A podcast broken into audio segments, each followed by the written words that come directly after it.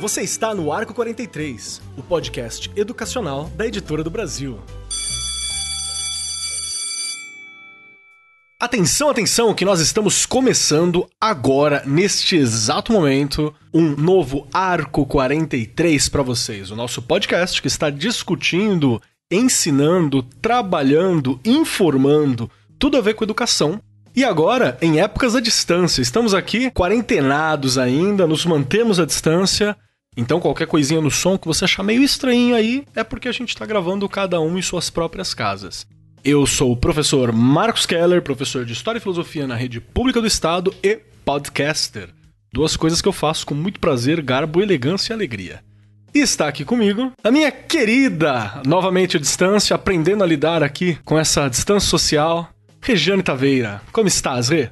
Olá, como você colocou muito bem, aprendendo a lidar, a trabalhar né, desta forma a distância não é fácil, mas a gente tem que continuar em nossas discussões para contribuir com os nossos professores. Exato. E hoje nós vamos discutir uma coisa que é uma daquelas questões que eu vou ficar felizão me testando toda hora e, e querendo aprender como lidar, né? Que é uma dessas novas mudanças que a gente está tendo aí sendo incorporadas no, no ensino médio por causa das BNCCs e por aí vai que a gente já discutiu anteriormente. Hoje a gente vai falar sobre as disciplinas eletivas especificamente no ensino médio, a gente vai abordar a parada em geral. E eu tô aqui com duas pessoas fantásticas para discutir esse assunto. Primeira delas está aqui comigo a Maria Cristina de Castro Borges Campos, que é coordenadora do ensino fundamental e anos finais, ensino médio lá do Colégio Marista em Goiânia. Uma das coisas legais da gente estar à distância é que a gente consegue pegar um pessoal bem de longe, né? De Goiânia, tá bem longe daqui de São Paulo. Ela é pedagoga, psicopedagoga pela Universidade Federal de Uberlândia, está agora no MBA em Liderança, Inovação e Gestão pela PUC e é conselheira de Associação Brasileira de Psicopedagogia de Goiás. Tudo bom, Maria? Como estás? Tudo bem, e você? Tô bem, estamos aí aprendendo a lidar com essas coisas de distância, né? Como é que tá as coisas aí no colégio? Nós estamos caminhando, né, com as aulas à distância, com as atividades remotas, aprendendo também, né? Um momento novo, um momento de reaprender, né? Ressignificar a aprendizagem, mas estamos caminhando. Vamos saber, a gente vai sair dessa e vamos sair melhor, porque é isso que nós faz. Nós é teimoso. é verdade. E estou também aqui com o Maurício Ceroni Ivo, que é doutorando em Educação, né, na PUC, SP, Educação e Currículo, mestre em Psicologia, que é uma, uma disciplina que eu adoraria cursar um dia, é Psicologia. Pela USP, é, graduado também em Pedagogia, Administração, pela Mackenzie, e, além de tudo, tem muita experiência em orientação escolar e gestão educacional, supervisão e por aí vai. Maurício, como estás? Muito bem, boa tarde, agradeço demais o convite e será uma satisfação poder aprender com, com as colegas também e colaborar de alguma forma. Muito bom. Tá, tá tudo rolando bem aí nessa quarentena? Estamos, estamos com um projeto na escola de learning, com os trabalhos no ensino médio, os alunos estão bastante envolvidos, temos uma presença maciça de alunos frequentando, como disseram as colegas, estamos aprendendo. Acho que é um aprendizado e tanto.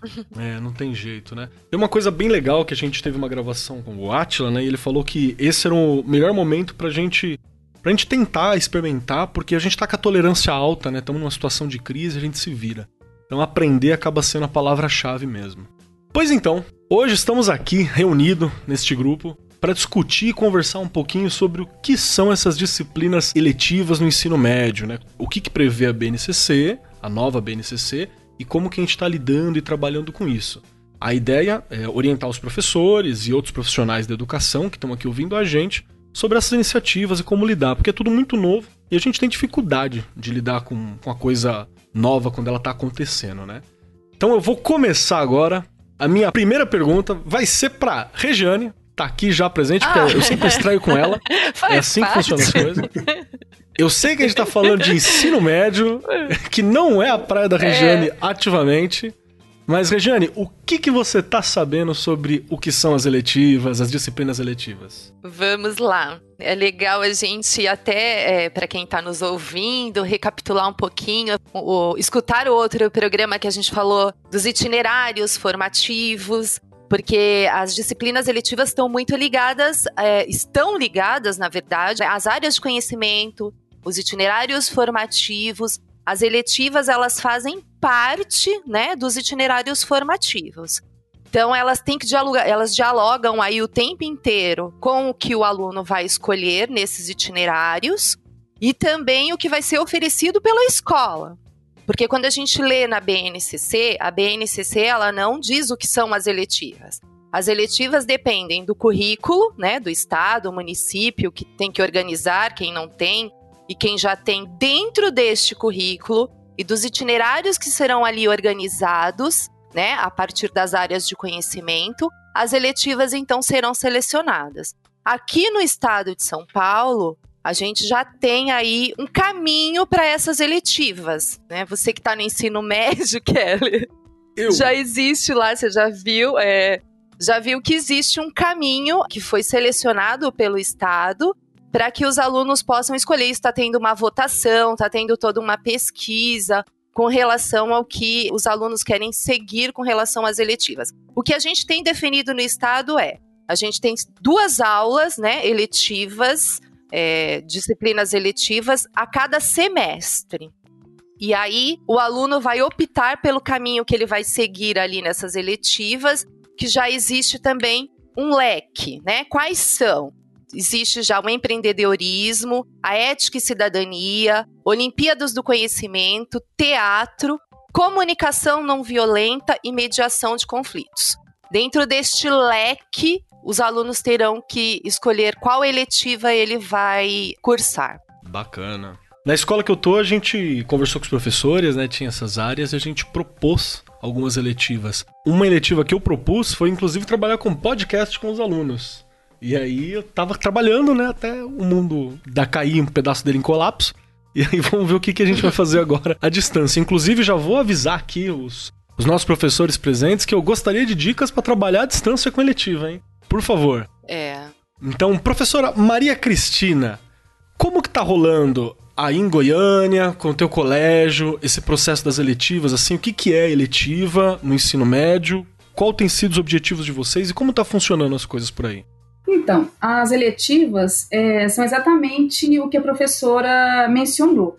Elas fazem parte dos itinerários formativos.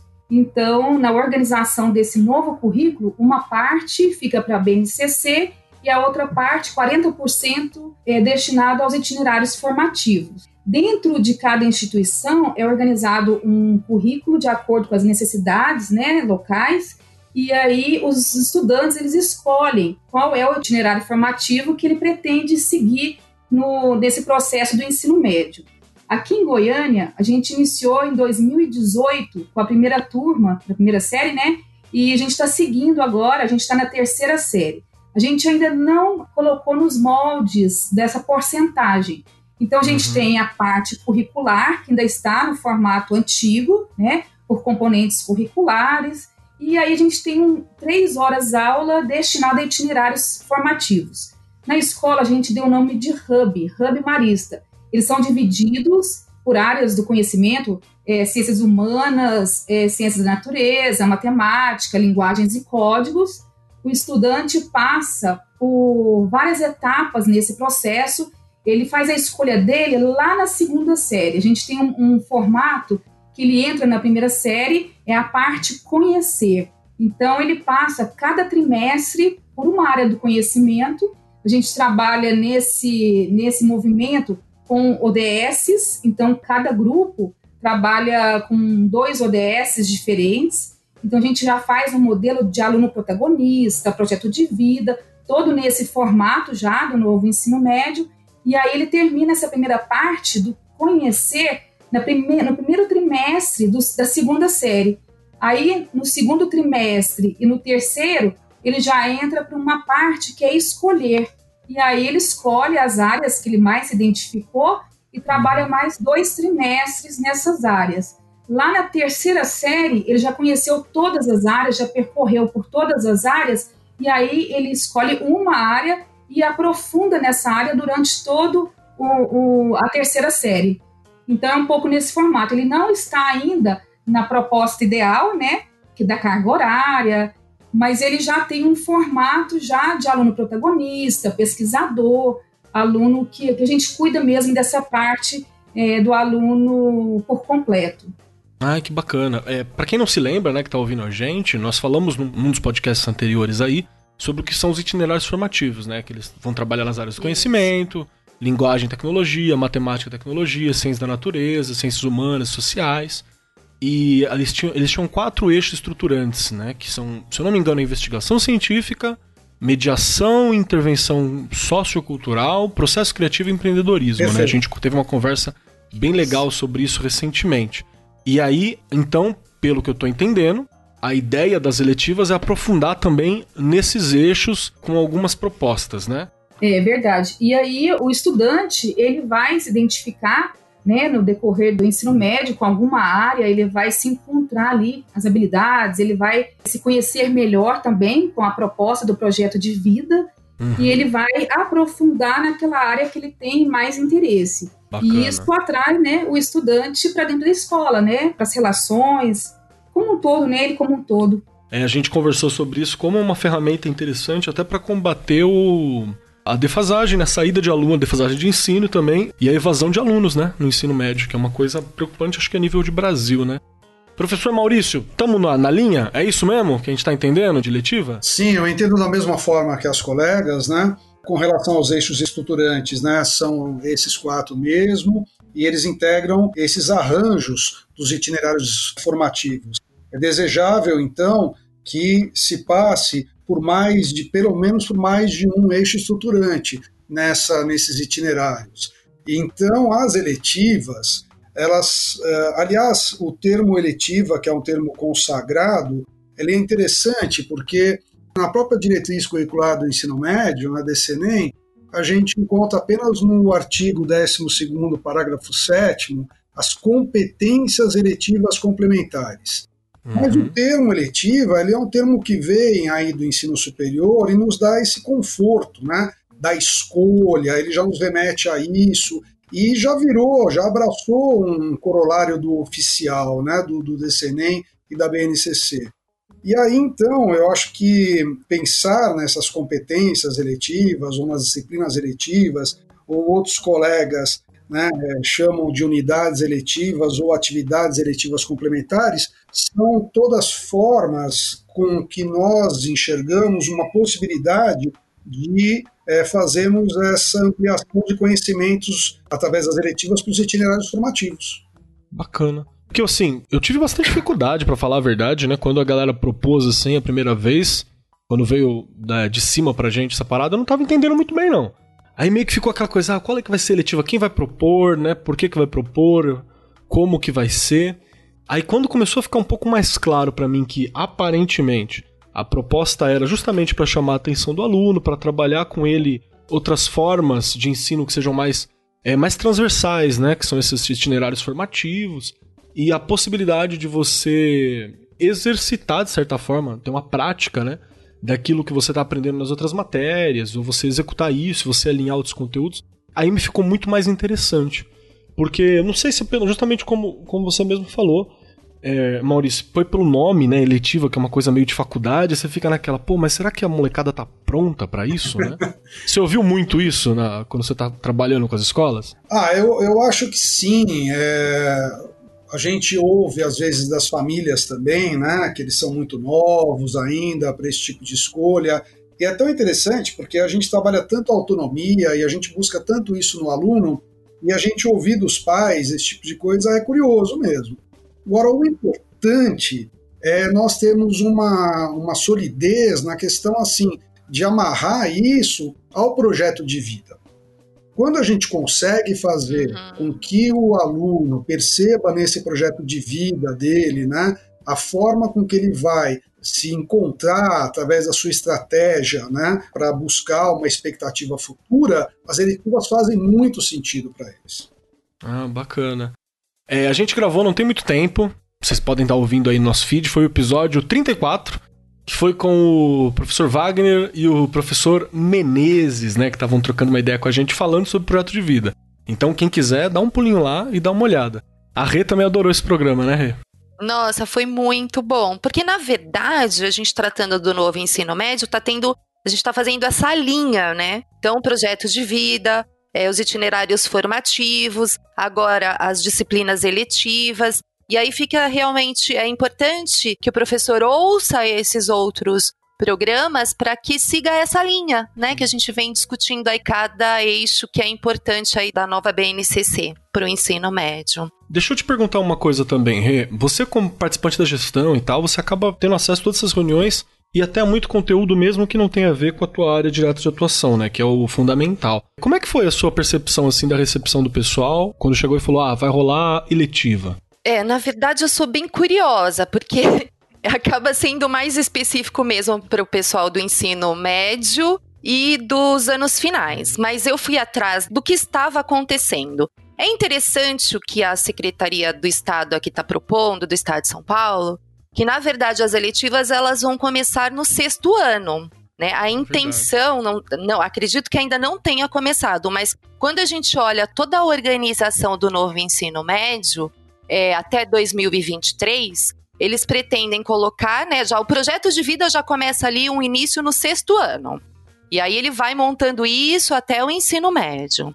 O que eu percebo com relação, o que você me perguntou, dos professores, dos docentes, na verdade a gente não teve nem a gente não teve nem como medir muito isso, né, Kelly? Uhum. Porque a gente mal começou o ano e as formações já estavam vindo aí do Inova Educação e, os, e a gente já teve essa pandemia que nos afastou, né, de todo esse cenário que a gente ia começar, na verdade, a vivenciar tanto os professores quanto os alunos. É verdade. Mas eu acho que a proposta que está sendo montada aqui dentro do estado, ela tá muito legal. Se a gente conseguir realmente seguir, vai dar certo. O que me preocupa ainda, e a gente tenho certeza que vai discutir um pouquinho mais para frente, é que a gente tem isso é, em todo o Brasil. Como é que isso vai ser nos lugares onde não há muito recurso, onde não, não, não há uma organização como a gente está tendo aqui, como a professora colocou que tem lá na escola dela, o professor Maurício também. O que ainda me preocupa é para quem isso não vai chegar da forma que deveria, porque no documento tá muito legal, tá bem organizado. A gente percebe que dá para dar uma sequência legal nos estados, nos municípios, mas a gente sabe que há lugares que não tem recurso para isso. Então a gente, essa é a minha ainda é, é uma das preocupações que eu tenho com relação, na verdade, com o Brasil. Pela proporção continental, né? Se tá chegando, sei lá, aquela Exato. cidadezinha ribeirinha lá no interior de sei lá onde, né? É sempre uma preocupação Exato. mesmo. É, deixa eu aproveitar então e eu perguntar aqui uma coisa para professora Maria. Há quanto tempo tem que vocês estão trabalhando com a proposta de fazer letiva, assim? E como foi a percepção dos professores logo no começo? Quem está aplicando essa letiva nas escolas? A gente iniciou em 2018. Olha aí, tem um tempinho. É, a gente está na terceira série, né? É, fechando agora um ciclo. É, no início foi difícil com os professores. Os professores do ensino médio, eles têm uma concepção de educação muito de aula expositiva, e a centralidade é no ensino e não na aprendizagem. Então, nós tivemos que fazer um trabalho muito intenso com os professores, para eles mudarem um pouco esse foco. É, o professor ele é um tutor, ele é um mediador do processo, porque, na verdade, os itinerários formativos, eles precisam que o estudante seja protagonista. Uhum. Então, o professor ele tem que sair da frente do quadro e o estudante precisa agir, precisa pensar, precisa é, provocar, descobrir. Então ele tem que fazer muitas inferências em tudo que ele se propõe a fazer, né? E ele precisa produzir algo. Inclusive a nota do, do itinerário é um produto final de intervenção social. Então ele precisa desenvolver muitas habilidades ali que ele não estava acostumado. E o professor precisa entender isso. Então foi um trabalho assim muito de preparação desses professores. A gente escolheu os professores que tinham é, essa visão já, é, que já tinham trabalhado com projetos em outras escolas, e a gente fez uma formação com eles. Aí, a partir desse momento, quando o trabalho começou a ser desenvolvido, impactou muito o colégio, porque aí os meninos começaram a ficar muito engajados, muito felizes lá dentro. Acho que até a forma de ver o professor muda um pouco, né? Que você tá vendo o professor num outro papel, né? E aí eles começaram a fazer um trabalho com os outros segmentos, assim, projetos de intervenção com outros segmentos. A escola ela ficou praticamente sem muro, porque a gente começou a fazer um trabalho com a sociedade também. Ai, que legal. Então, os meninos se descobriram enquanto é, pessoas que podem fazer muito mais pela sociedade. E aí, os professores trabalhavam a parte curricular e os meninos usavam esse conhecimento nas aulas dos itinerários. Então, é o conhecimento a serviço da vida, né? Então, isso tudo deu muito sentido. E aí, a gente foi incluindo outros professores nesse processo é muito pequeno ainda o número de professores que trabalham nos itinerários. Mas esse movimento, ele já teve início. Foi, assim, o ponto de partida, né? Ai, que legal, mas vocês estão dois anos na nossa frente aí. Eu queria ver como é que. então, é isso que eu. Aí eu estava ouvindo e falei, gente, olha aí, né? É. Mas cada ano, mas cada ano é uma aprendizagem nova. A gente vai descobrindo junto com os meninos, e aí, quando a escola se propõe a, a trabalhar nesse formato, a gente tem que ter um diálogo muito grande com eles, porque quando a gente dá para eles todo esse potencial e eles se descobrem, então eles viram parceiros da escola também. Então a gente aprende muito no diálogo bem aberto, assim, bem sincero com os meninos. E vai construindo, ajustando, ajeitando, né? Porque nem tudo é fechado, a gente está aprendendo também, né? É uma das coisas que a gente conversou também num desses podcasts anteriores, foi justamente sobre isso. Como, na verdade, o professor, a gente tem uma resistência né, a essas mudanças, só que é mais difícil, às vezes, você manter uma aula centrada, expositiva, do que uma aula participativa. A aula participativa você tem que gerenciar aquilo, mas ela tem um desgaste que ele não é o mesmo da aula expositiva travadinha, né, que a galera tá acostumada a fazer. Que nem digo que seja um problema, há momentos que precisa ser assim.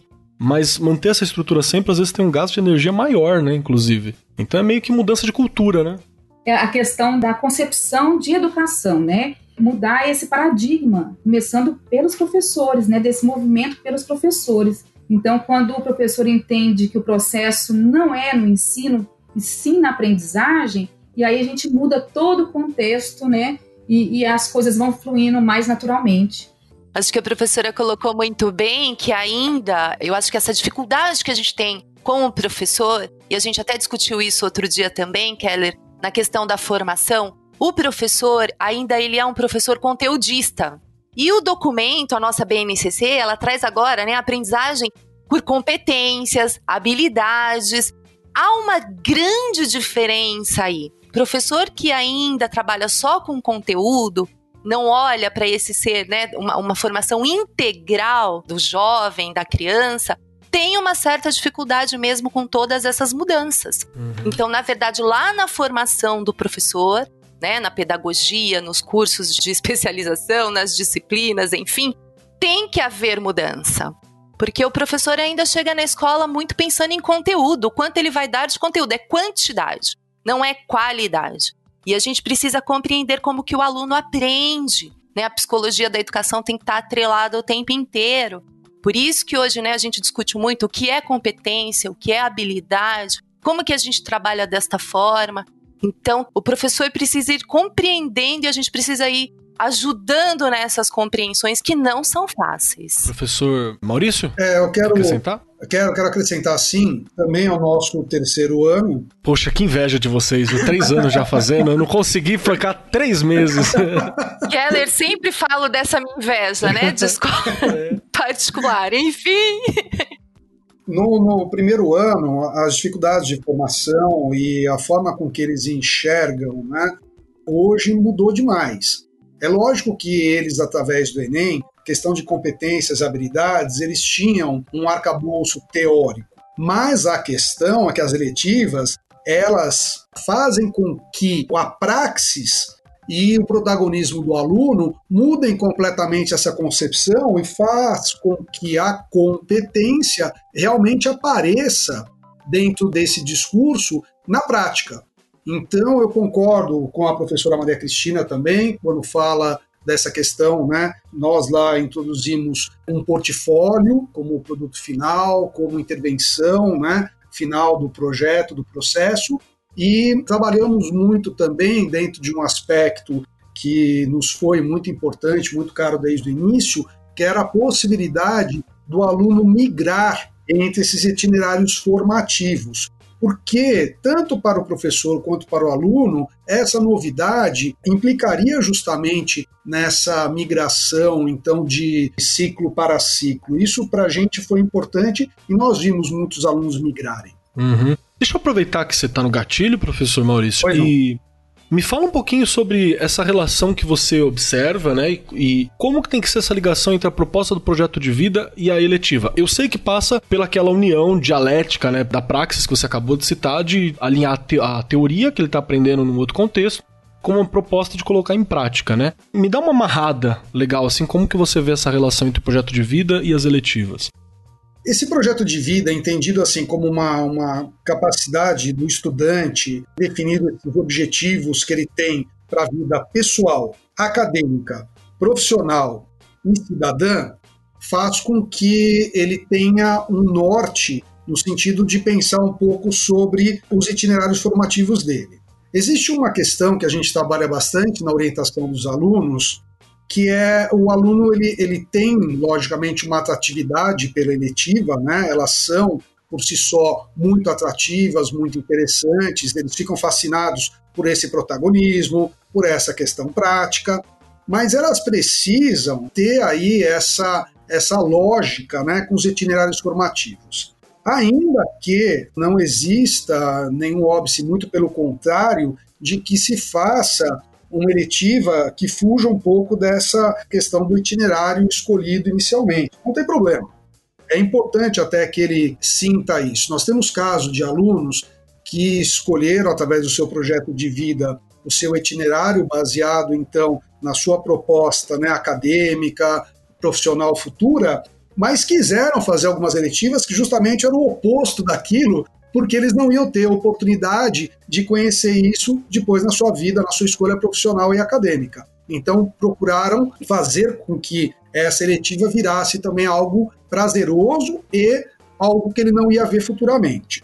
O que me chama a atenção sempre quando a gente discute a questão das eletivas, primeiro assim, é pensarmos nessas possibilidades das unidades curriculares. É importante a gente pensar em unidades curriculares imaginar assim, como a gente pode trabalhar essas eletivas, como a gente pode pensar em projeto de vida, eletivas e pensar nas unidades curriculares. Eu tenho muito essa preocupação, porque às vezes eu acho que corre muito risco de cada um para um canto, né? E aí ferrou. Perfeito. E este é o papel do gestor, da gente pensar, da gente ter o projeto e fazer as amarrações. Porque, veja, pesquisando um pouco em outros colégios, em outras propostas, a gente vê algumas coisas um pouco desconectadas. Nesse afã de atender a novidade, o aluno, né? Algumas escolas é, lançaram, por exemplo, letivas de A Vida Até Parece Uma Festa. Ou, por exemplo, um hashtag Vida Louca. Oh, okay. Então, veja, quando eu analiso a proposta dessa, dessas escolas,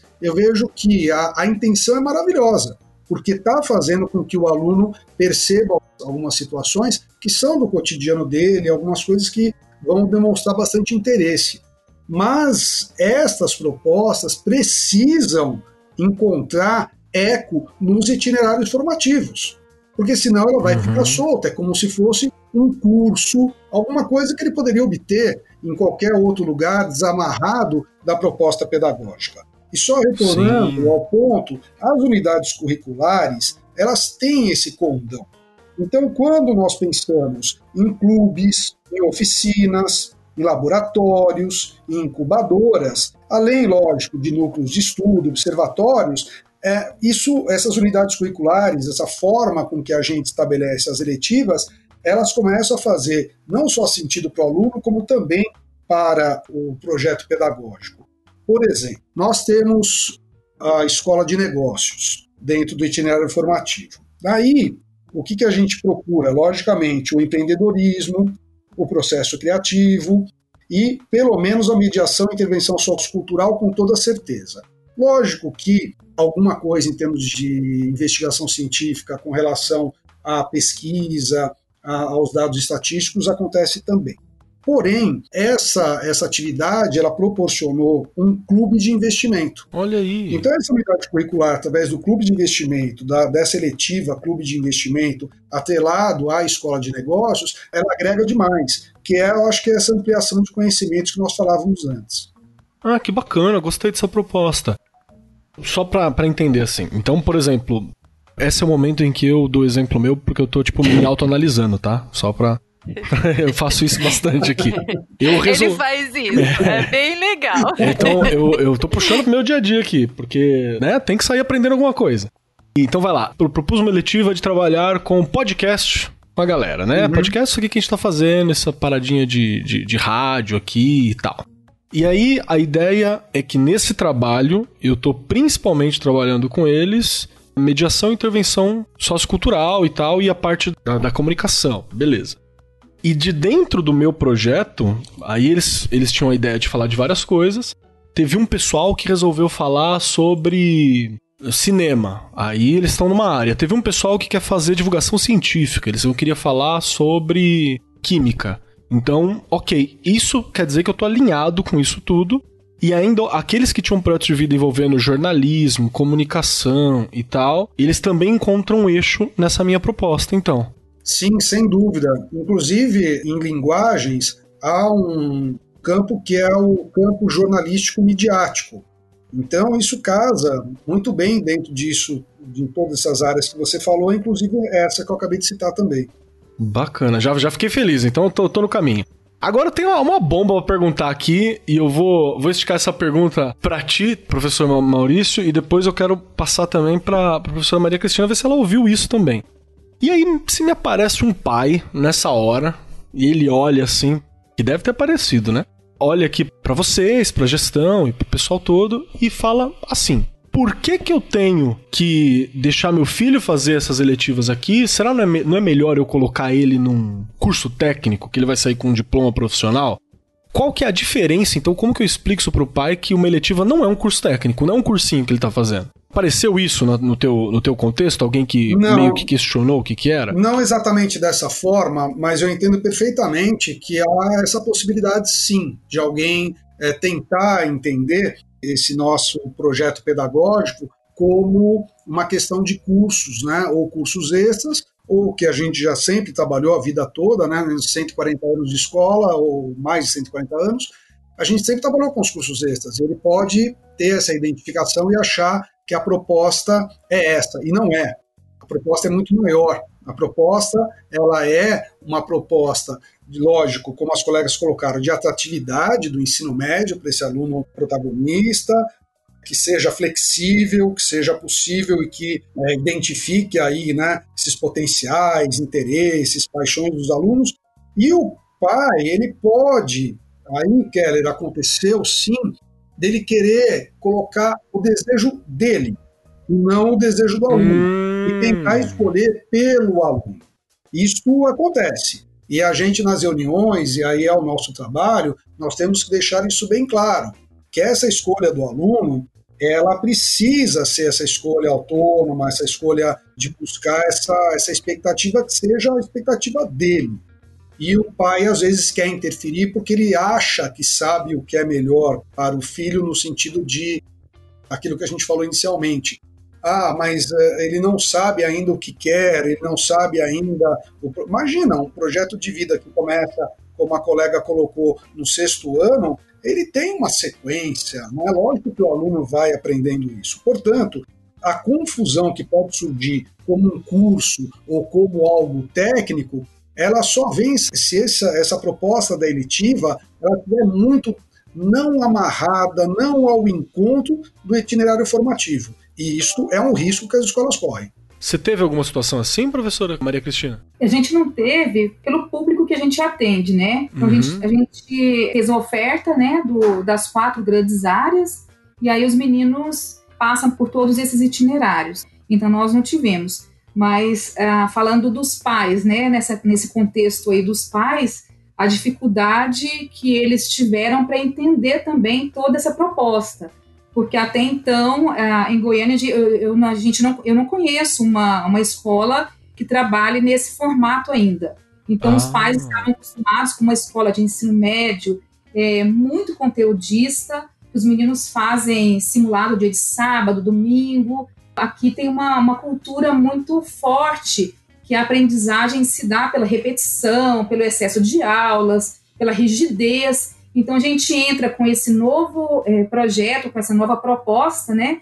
Então é um trabalho muito grande para explicar tudo isso para as famílias. É, a nossa primeira turma foi uma turma de estudantes que estavam conosco já, né? Que já, já é, sabiam da proposta da escola e alguns filhos de professores da Universidade Federal de Goiás, né? Que acreditam nessa proposta, que, que queriam muito que os filhos estudassem de uma maneira diferente. E aí as pessoas foram conhecendo aos poucos, foram entendendo, mas essa a, a questão assim dos pais interferirem nas escolhas, a gente não teve, não teve. Os meninos desde o começo, eles já se mostraram muito assim buscando, né, o próximo, qual era o próximo é, itinerário eles compraram a ideia mesmo, né?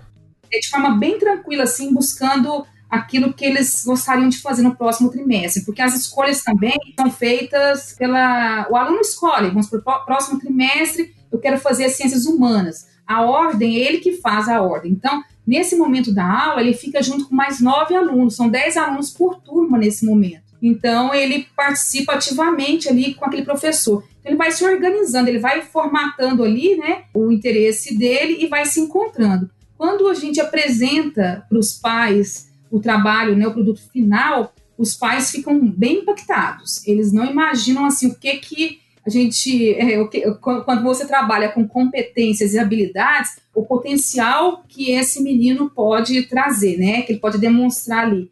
Então eles ficam muito assim parceiros da escola porque eles percebem na prática o quanto esse modelo ele ajuda, né, é porque você vê um produto final, né, no fim das contas, né? Não, sim, não fica sim. só. O produto final não é só uma prova ou um número, um resultado. Né? O crescimento enquanto pessoa também, né? Na, na, no âmbito familiar, nas relações. A questão do alinhamento com o projeto de vida é fundamental, porque a gente às vezes recebe o, o estudante, ele não sabe nada da vida, ele não sabe o que, que ele vai fazer, ele não sabe o que, que ele quer ele é não tem noção de quem ele é. Nunca parou nem para pensar nisso, né? Nunca parou. Ele vive assim uma rotina ali, ele é um pouco formatado. E aí, quando você começa a discutir essas questões do projeto de vida, do futuro, carreira, e você traz pessoas para dentro da escola para discutir, profissionais, e aí ele começa a se entender, a se conhecer melhor, e aí ele vai fazendo as escolhas, ele vai, vai ele vai compreendendo coisas que ele nunca imaginou que ele poderia compreender na idade, nessa idade e eles apresentam muitas coisas boas. É, são duas coisas que não dá para separar, né? Que é o projeto de vida e o itinerário formativo. Uma complementa a outra, né? Poxa, que bacana. Quer acrescentar alguma coisa, Rê? Não, acho que eles colocaram muito bem e, e realmente tem que estar tá bem é, interligado, né? Porque é, é, as eletivas elas devem ter como objetivo realmente complementar a aprendizagem do aluno, do que ele escolheu dentro desse itinerário e pensando sempre no projeto de vida. Então, realmente, olha aí como é importante a, a função do professor nisso tudo. Essas discussões, como bem colocou o professor é, Maurício, de se começar bem antes, e aí vou eu puxar sardinha aqui do primeiro ao quinto ano. Uhum. A gente começa isso desde a educação infantil.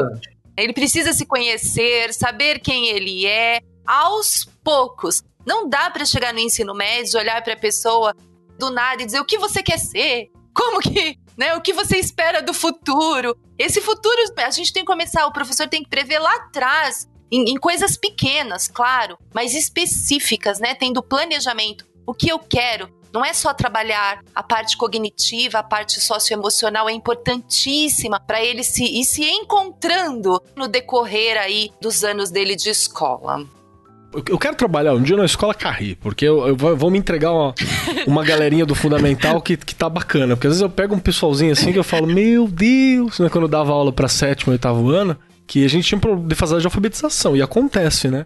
Mas. Acontece. Eu queria uns, uns, planos legais, assim, tipo, não, não tá solto, estamos caminhando. Então vamos trabalhar junto ainda. Você falou uma coisa que é o meu sonho. né? Uma ligação dos meus alunos que saem do quinto e para o sexto, e depois eu saber lá no nono o ensino médio, como que foi. Sabe, isso precisa ser ligado mesmo, né? Tem que estar tá tudo ali. Precisa ser construído essas coisas, né? Sim, porque aí a gente vai realmente entender todo o processo. E eles também não vão se sentir ali desamparados, né? Porque o aluno geralmente, quando sai do quinto e vai para o sexto, ele se sente um tanto perdido. Este ano, só para colocar aqui, eu acho que é até importante, até para a gente ter como modelo, e eu quero até melhorar isso um pouquinho. Este ano nós filmamos nossos alunos, alguns alunos que saíram do quinto ano, nós filmamos no final do ano o que, que eles esperavam da escola de sexto ano. Ai, que legal. A maioria deles, a fala era: estamos com medo.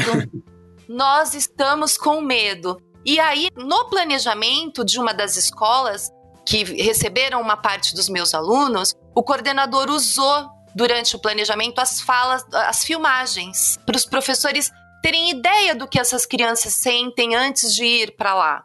Muito interessante, poderia ser uma coisa aí para todo mundo pensar, né? Eu achei Fazer genial. isso também.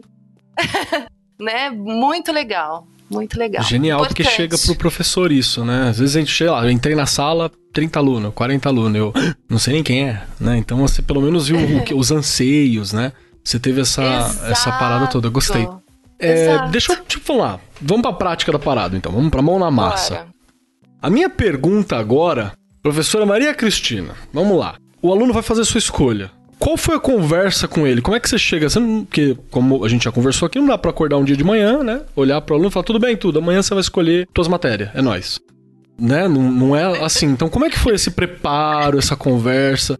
Teve uma sala piloto pra fazer vontade pros outros que não fizeram? Como é que foi esse processo da implementação do processo de escolha? Pra falar pra ele, ó, não, vocês têm um papel importante na, na escolha do seu currículo. É assim, no nosso caso, a gente tem uma aula que é projeto de vida. Essa aula acontece toda semana com uma psicóloga. Então, ela tem uma, um planejamento já direcionado para essa conversa com os meninos, né? Para colher informações, para dar esse feedback para a gente. Então, tem esse movimento. O nosso formato hoje, ele já é um pouco fechado, porque a gente trabalha já com essa parte que eu te falei do conhecer, escolher e aprofundar. Então, o, o, estudante ele tem que passar pelas quatro grandes áreas do conhecimento para depois ele escolher duas. Das quatro, ele vai escolher duas. E lá na terceira série, ele vai escolher uma só, ele vai aprofundar naquela que ele se identificou. Então, o que ele pode fazer hoje, eu quero fazer primeiro ciências humanas. Então, eu, a gente faz uma. Primeiro, a gente faz uma aula, uma aula inaugural, a gente leva convidados, explica o que são os ODS, tem todo um, um, trabalho ali introdutório. E aí a gente fala com eles quais são os ODS que estão linkados em cada grande área. E cada grande área tem uma pergunta condutora.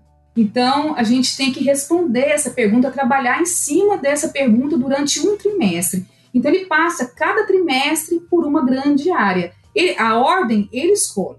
Chega lá na, na, segunda série, no segundo trimestre, ele, ele, pode escolher já. Então, ele vai escolher aquela ali que ele se identificou, ele pode repetir a mesma área no, no terceiro trimestre, ou pode, não, eu tenho dúvida, eu quero fazer essa aqui para ver se é isso mesmo, e lá no ter na terceira série é uma só, aí ele tem a opção de escolher. Então, a gente tem um formato já pré-estabelecido, ele vai entrando nesse formato. As aulas, a gente usa é, a aprendizagem por problema. Então, a, a, pergunta condutora é o problema que a gente tem que resolver ali. Então, toda essa caminhada das aulas, ela é formatada junto com os meninos. Então, a, a turma que eu tinha no primeiro trimestre, ela não vai ser igual a que eu tenho no segundo. Os projetos são outros. Então, a sala se, se divide, eles pensam em algumas coisas e o professor vai auxiliando nos projetos que eles vão desenvolvendo com as perguntas. E aí saem muitas coisas diferentes. Eles fazem blog, eles fazem jogos eletrônicos, eles trabalham com diversidade, eles levam pessoas diferentes, eles fazem campanha. Então, assim, é, maquete. Então, assim, uma, é uma gama de oportunidades que o estudante tem dentro disso tudo. E aí a gente vai conhecendo ele durante as aulas, porque são menos alunos nesse momento, e a psicóloga, junto com o professor, eles vão entendendo o formato desse aluno e ajudando um pouquinho. Né? Então é um pouco nesse movimento. Ah, que bacana. E, e como é que foi contigo aí, professor Maurício? Bem, bem parecido. Nós temos também a orientadora educacional, que através da mentoria trabalha com os alunos, incentivando rodas de conversa, com essa experiência deles também de sentirem o que é aquele itinerário. Então a gente tem um momento de vivência para que ele sinta e daí ele faça a escolha mais consciente. Essa vivência é uma experimentação da proposta. Perfeito, perfeito. A gente apresenta então, temos um momento de apresentação em que o, as pessoas que estarão envolvidas diretamente com a proposta explicam para eles o que pretendem. A partir daí, dizem até para eles claramente que eles vão construir também essa proposta junto com a equipe. Ela é flexível, como se objetiva que seja. E essas rodas de conversa também que nós proporcionamos, nós trazemos alunos que já passaram pelos itinerários para contar um pouco aluno para aluno. Ah, que legal. Conta a experiência, diz o que gostou, o que não gostou, o que já falou para o professor, para a orientadora para melhorar para no seguinte, é, o que sente. E aí o aluno, ele percebe, ele pode conversar e fazer as perguntas para alguém totalmente imparcial, alguém que vai colocar só o que sentiu próximo dele, mesma língua, né? Mesma língua, mesma idade, uma coisa bem, bem tranquila que ele possa ter ali essa proximidade. Quero colocar também essa questão desse produto final que a professora Maria Cristina falou, que eu acho tão importante. Os pais, eles podem ter um milhão de dúvidas sobre a proposta. Quando eles assistem o produto final que o filho construiu, a, a grandeza disso e a beleza do que ele pôde acompanhar e, e conhecer e crescer, isso muda completamente. Nós temos na escola, incentivamos o produto final através de uma feira de empreendedorismo e de mostras das áreas de ciências humanas, ciências da natureza, porque eles vão poder explicar para esse pai como eles chegaram nesse produto final, como eles mostram, eles produzem, e eles têm conhecimento e eles fizeram sala de aula global, por exemplo. Então, fizeram contato com escolas no Brasil, no exterior, trocando informações sobre aquele objeto de conhecimento. Então, isso torna a coisa muito rica. Ah, que bacana. A gente fez uma coisa tipo assim no, no ensino médio, um pouco menor, né? Mas a gente conseguiu fazer uma, um feirão de eletiva, que foi para aproximar, né? Cada professor apresentava a proposta, escrevia isso. E foi muito interessante ver eu e meus colegas professores ocupando espaços e diferentes, né? A gente não tinha preocupação de o aluno vai estar lá, não, ele tinha que vir. Então a gente tinha que formar uma, formatar isso de uma maneira diferente. Para mim foi muito divertido. Sabe que eu vi esse feirão, essa palavra, na proposta uhum. do curricular do Amapá. Olha aí. Então, quando a gente falou um pouco, né, a preocupação da região legítima, de como isso vai acontecer em outras regiões, eu fiquei bastante encantado em estudar os documentos do Espírito Santo, do Amapá e de vários outros lugares, né, de Minas Gerais. E, por exemplo, no Amapá ele usou justamente essa, essa técnica, essa tática do feirão, e foi bem interessante. É, foi muito, foi muito legal ver esse contexto. Né? A gente fez na medida que foi, porque o Estado, como a Rê, a Rê mesmo falou, foi bem a toque de caixa, assim, algumas coisas, né? Não deu tempo de a gente se preparar o tanto que queria. Estamos em construção, na verdade, aqui na rede ainda, né? É uma Sim. projeção até 2023 para toda essa organização estar é, realmente pronta. É o que você falou, a gente inveja o trabalho dos colegas que já estão se anteciparam. Eles estão colhendo frutos já, né? Isso. Já, exato. A gente ainda está implantando tudo aí de uma forma que infelizmente agora vai dar uma paradinha, né? A gente deu uma parada. Não é do mesmo jeito do que estar presencial, foi o que você falou. Como vou dar essas aulas eletivas à distância? É uma boa pergunta. Prepara que essa pergunta tá chegando. Aliás, como que... como que a gente vai fazer tudo à distância, pensando numa rede grande, pensando nas dificuldades dos nossos alunos que Infelizmente, a gente tem que pensar nisso. A gente tem aluno que não tem recurso, né? Mora num cômodo, não tem computador, o pai usa o celular para o trabalho e não vai ter nem como acessar os aplicativos ali para ter as aulas em casa, enfim. Viajei aqui um pouquinho, fui lá na frente, já pensando nas nossas aulas à distância. É porque a renda tem um problema que, com essas questões das distâncias, né? É um pouco mais dificinho você fazer trabalhar, sei lá, alfabetização EAD, né? Um pouquinho, mas então, é, uma, é, uma, outra questão é. aí. Eu vou, eu vou fazer uma pergunta aqui que me preocupa assim, eu acho que como que os pais devem ter visto isso. Carga horária. Vocês tiveram que aumentar a carga horária? Sei lá, vou, vou fazer um período a mais à tarde, ou um período novo, um, um sábado específico para isso.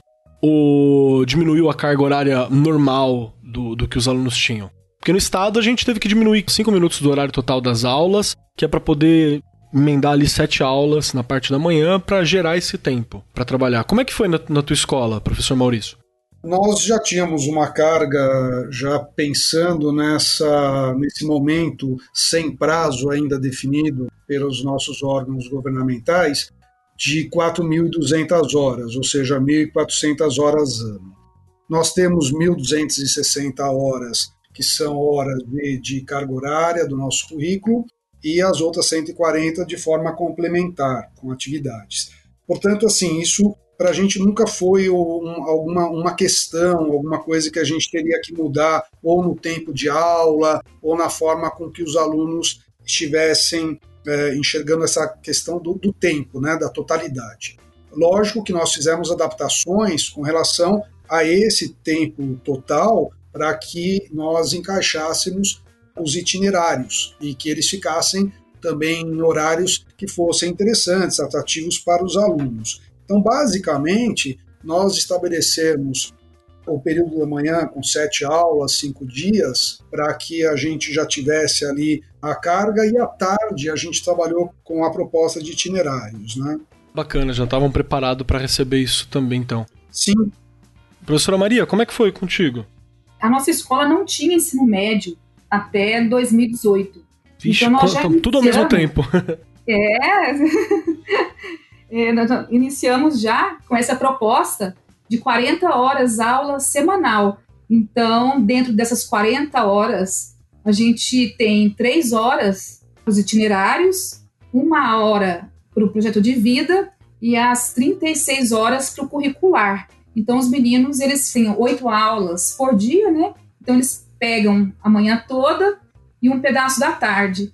E aí, além desse horário, a gente tem outros arranjos. A gente tem oficina de redação específicas, a gente tem análise literária, então tem uma série de atividades também. E simulado toda sexta-feira, depois das aulas, depois das 16 horas. Então, o nosso estudante ele chega lá às 7 da manhã e ele sai de lá praticamente às 6 horas da tarde. Ah, eu tô adorando. Eu queria trabalhar assim, hein? Tô aceitando o currículo? Nossa. Vamos enviar aí. Porque eu quero, gostei, gostei bastante. Vambora pra Goiás? gostei bastante. Tanto do Colégio Porto Seguro aí, quanto do Colégio Marista, né? Gostei mesmo. É.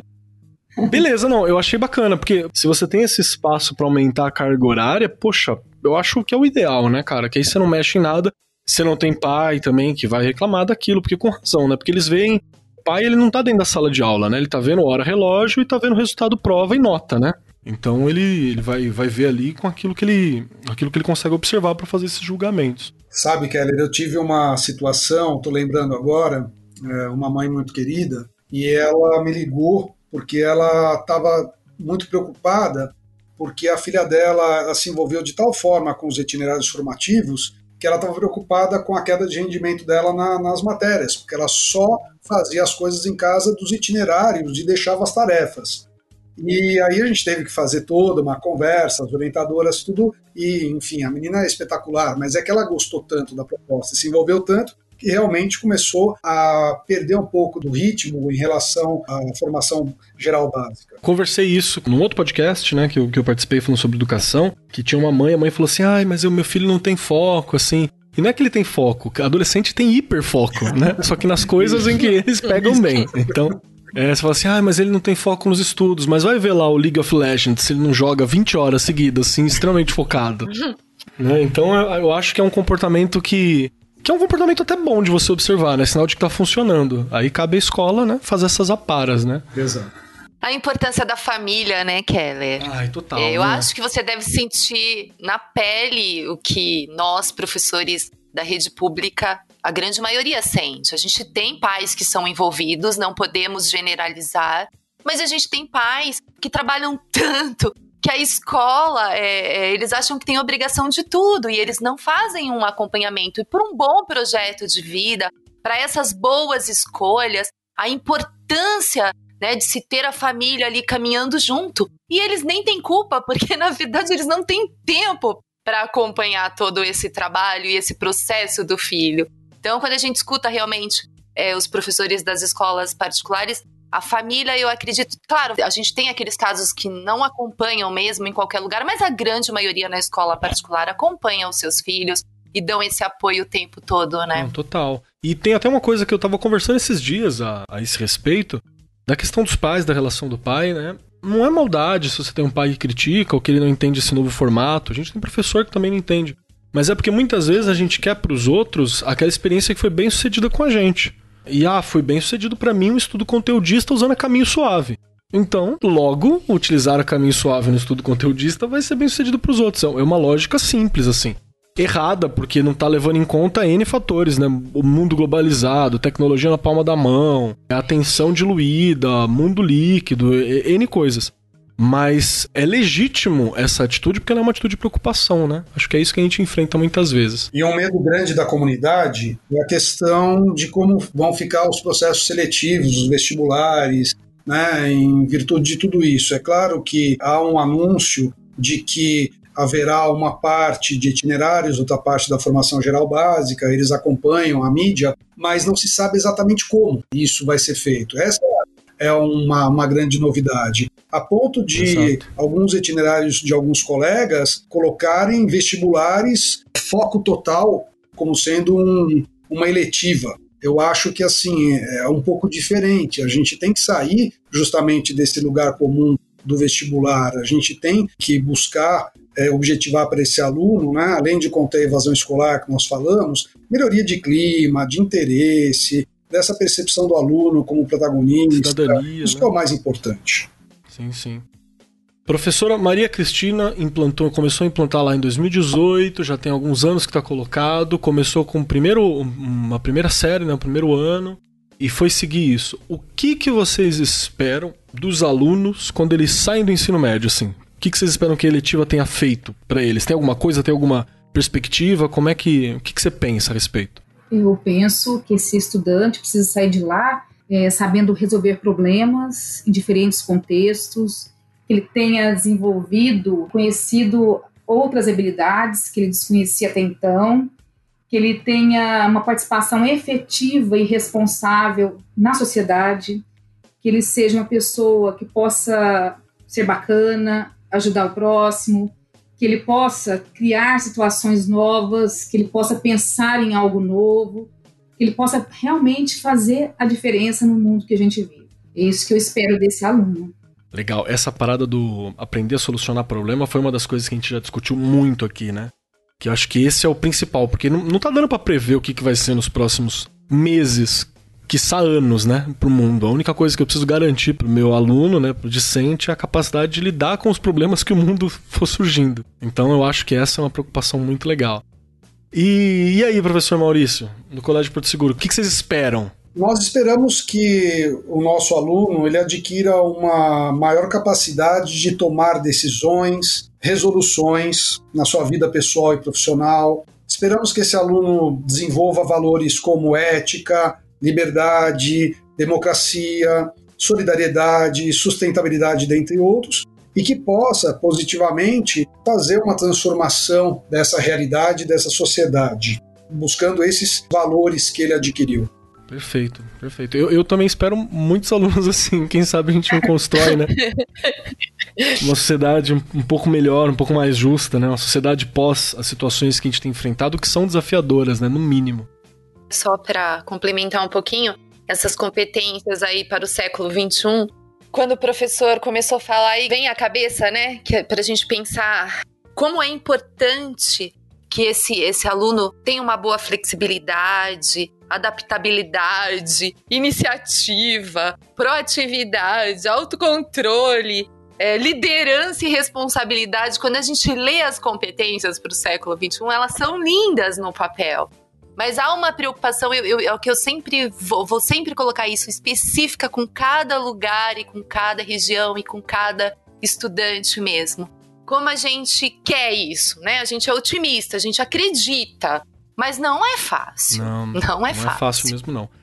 Minha última pergunta, assim, para hoje, é aquela que eu tô preparando vocês desde o começo, que é sobre lidar numa situação de necessidade de distanciamento social, né? Que eletivas que vocês trabalham na escola, que vocês proporam na escola, e assim que tivemos que esvaziar as escolas físicas, né, e a escola teve que ir para casa dos alunos, como tem sido trabalhar isso? Algumas eu acho que fica até difícil de trabalhar, outras talvez a adaptação tenha sido mais fácil. Como tem sido essa experiência? Como foi transpor uma eletiva que foi idealmente pensada para o presencial para um processo feito na casa do aluno? Eu acho que até isso é uma aprendizagem, é uma competência que tem que ser trabalhada na, nas eletivas, né? Que é a questão do, do imprevisto, de reinventar, da resiliência, Total. de tudo, da criatividade. Então, os professores continuaram contato online com os seus grupos, né? Eles continuaram com os trabalhos de pesquisa e os produtos finais mudaram, porque estavam com o planejamento já engajado e eles reinventaram ali para colocar tudo nas redes sociais.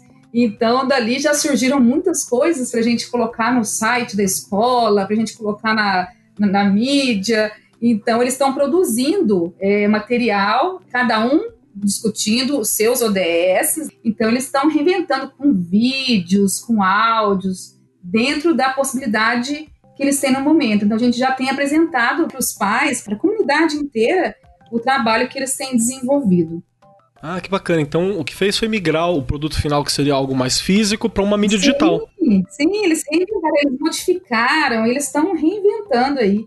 Olha, eu já tive uma ideia aqui, hein? Já pensou? Tipo, você tá com uma eletiva de teatro transforma em radionovela. Olha aí, já é? funciona no produto final. Já funciona. E aí você chama aí a galera do podcast que ajuda. E como é que foi aí, professor Maurício? Muito parecido. Se eles estavam achando que a vida deles estava mais confortável depois de três anos de experiência, Toma surpresa. pensar que não é bem assim. é, realmente, assim, é, se reuniram, planejaram muito, conversaram entre eles, buscaram alternativas uh, entre a, os diferentes itinerários, sugestões, ideias, e a partir daí levaram isso aos alunos e perguntaram para os alunos como é que eles viam isso, como é que eles estavam entendendo exatamente como a professora Maria Cristina falou, através dos Objetivos de, de Desenvolvimento Sustentável, das ODS, como é que eles estavam percebendo e qual era a possibilidade de migração do que eles haviam planejado como produto final para algo que seja e-learning. E funcionou bem. Mas eles ainda estão com esperança de que, depois de passado isso, voltem eles vão fazer o presencial. construir também alguma coisa nos moldes assim, apresentar para os pais, que é algo que para eles é muito importante, para os colegas, todo mundo junto. Eles estão nessa expectativa. Mas é como palpável, nós não né? temos ainda uma definição, então nós vamos trabalhar dentro da realidade que se apresenta hoje e fazemos exatamente através desses trabalhos online. Eu, eu gostei muito na tua fala e na da professora Maria Cristina também, essa, essa coisa de que, na verdade, a realidade nos, nos apresentou uma situação que está pondo à prova as habilidades que estamos tentando desenvolver, né? Foi isso que aconteceu, na verdade. Verdade.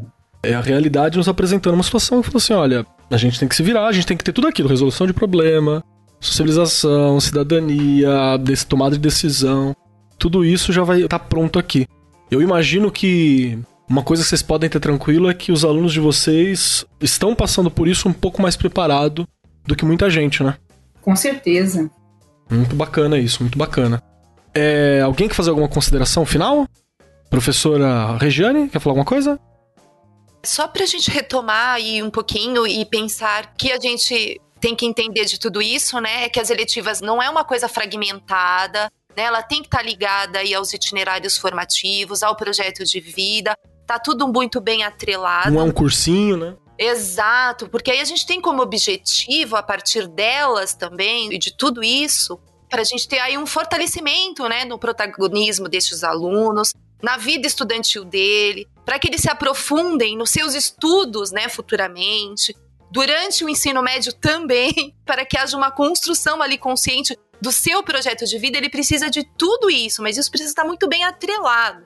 E o professor, o professor precisa estar muito bem preparado para essas mudanças, promover aí metodologias ainda mais agora, diferentes métodos de ensino que a gente consiga adequar e dar conta da demanda que a gente tem, compreender que resultado, o que é um resultado? Acho que é bem o que os professores aí colocaram. Vai especificamente ali na formação daquele aluno. Então, esse é o resultado, a formação daquele ser. Então, saber lidar com o novo, o professor precisa o tempo todo saber disso. E criar, eu acho que para ter tanto as eletivas quanto o projeto de vida e os itinerários, esse vínculo de confiança entre aluno e professor, que ele é um facilitador, um mediador, um bom orientador, até um mentor, na verdade, para poder compreender o que é trabalhar para desenvolver aí estas competências para que esse aluno realmente consiga fazer boas escolhas. Fiz consideração demais. Não, tá maravilhosa, cara. Acho que é isso mesmo. Professora Maria Cristina, considerações finais aí.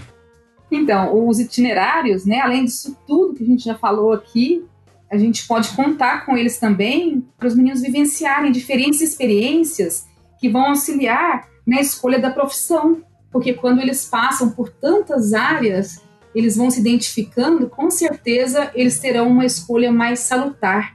Consequentemente, também serão melhores profissionais, né? E a gente precisa, né? Ainda mais no, no mundo que a gente está construindo, que a gente vai ter que reconstruir depois, é o que mais a gente precisa. Muito bom. Professor Maurício, a minha mensagem final vai aos colegas professores. Quero dizer para eles que eles não esperem nada pronto, que eles busquem, que eles façam muitas reuniões, que eles façam brainstorms, que eles não tenham medo de expor as suas ideias, porque através dessa exposição, dessa troca, é que vai ser gerado o trabalho verdadeiro deles, que emerge do seu conhecimento, do seu desejo, que eles pesquisem, e que, acima de tudo, gostei muito do que a Regiane disse, que eles estabeleçam esse vínculo, esse vínculo verdadeiro com os alunos, que eles vibrem com esse trabalho. E para isso, nós que estamos já sofrendo já há três anos, pensando, cheios aí de reuniões, de coisas que deram certo, coisas que não deram tão certo, estamos à disposição dos colegas que estão dispostos, então, a trocar essas informações, para ver o que serve, o que não serve, se aplica, não se aplica. E eu acho que é isso, através dessa colaboração, dessa atitude colaborativa, é que a gente vai fazer uma mudança mesmo no ensino do país. Estou à disposição para essa troca. Muito obrigado. Professor Maurício, então assim, como que eu faço para entrar em contato contigo? Tem alguma página ou e-mail? Eu entro em contato com o Colégio Porto Seguro? Como é que eu faço assim para te encontrar? Pode ser feito através, depois, quando nós retornarmos, através do telefone, pedir à diretoria do ensino médio, só explicar né, que quer conversar um pouquinho, trocar ideia, ou pode ser diretamente comigo nesses momentos e posteriormente através do meu e-mail. Ok, é, o e-mail tá no post. Professora Maria Cristina, a gente pode te encontrar? Tem alguma forma de contato? Claro. Podemos te encher o saco por ajudas? Sim, com certeza. É, vocês podem ligar também no colégio, através do meu e-mail também, que eu já disponibilizei para vocês. Uhum. Estou à disposição para trocar ideias, informações, contar um pouco da nossa prática. Podem contar conosco também. E aprendermos, né, Maria Cristina? Aprendermos com eles, né? é, com certeza. Olha, eu tô sempre aconselhando todo mundo que aparece aqui, invisto em podcast. Podcast é legal pra caramba. Verdade. Fica aí de letiva pra próxima e aconselhar os, os colegas. Então, eu acho que é isso. Quero agradecer muito a presença de todos vocês. Quero agradecer a Regiane, essa maravilhosa que está sempre aqui comigo, me auxiliando, me dando a visão da gestão, me fazendo desejar uma escola para trabalharmos juntos. Muito obrigado pela presença. Com certeza.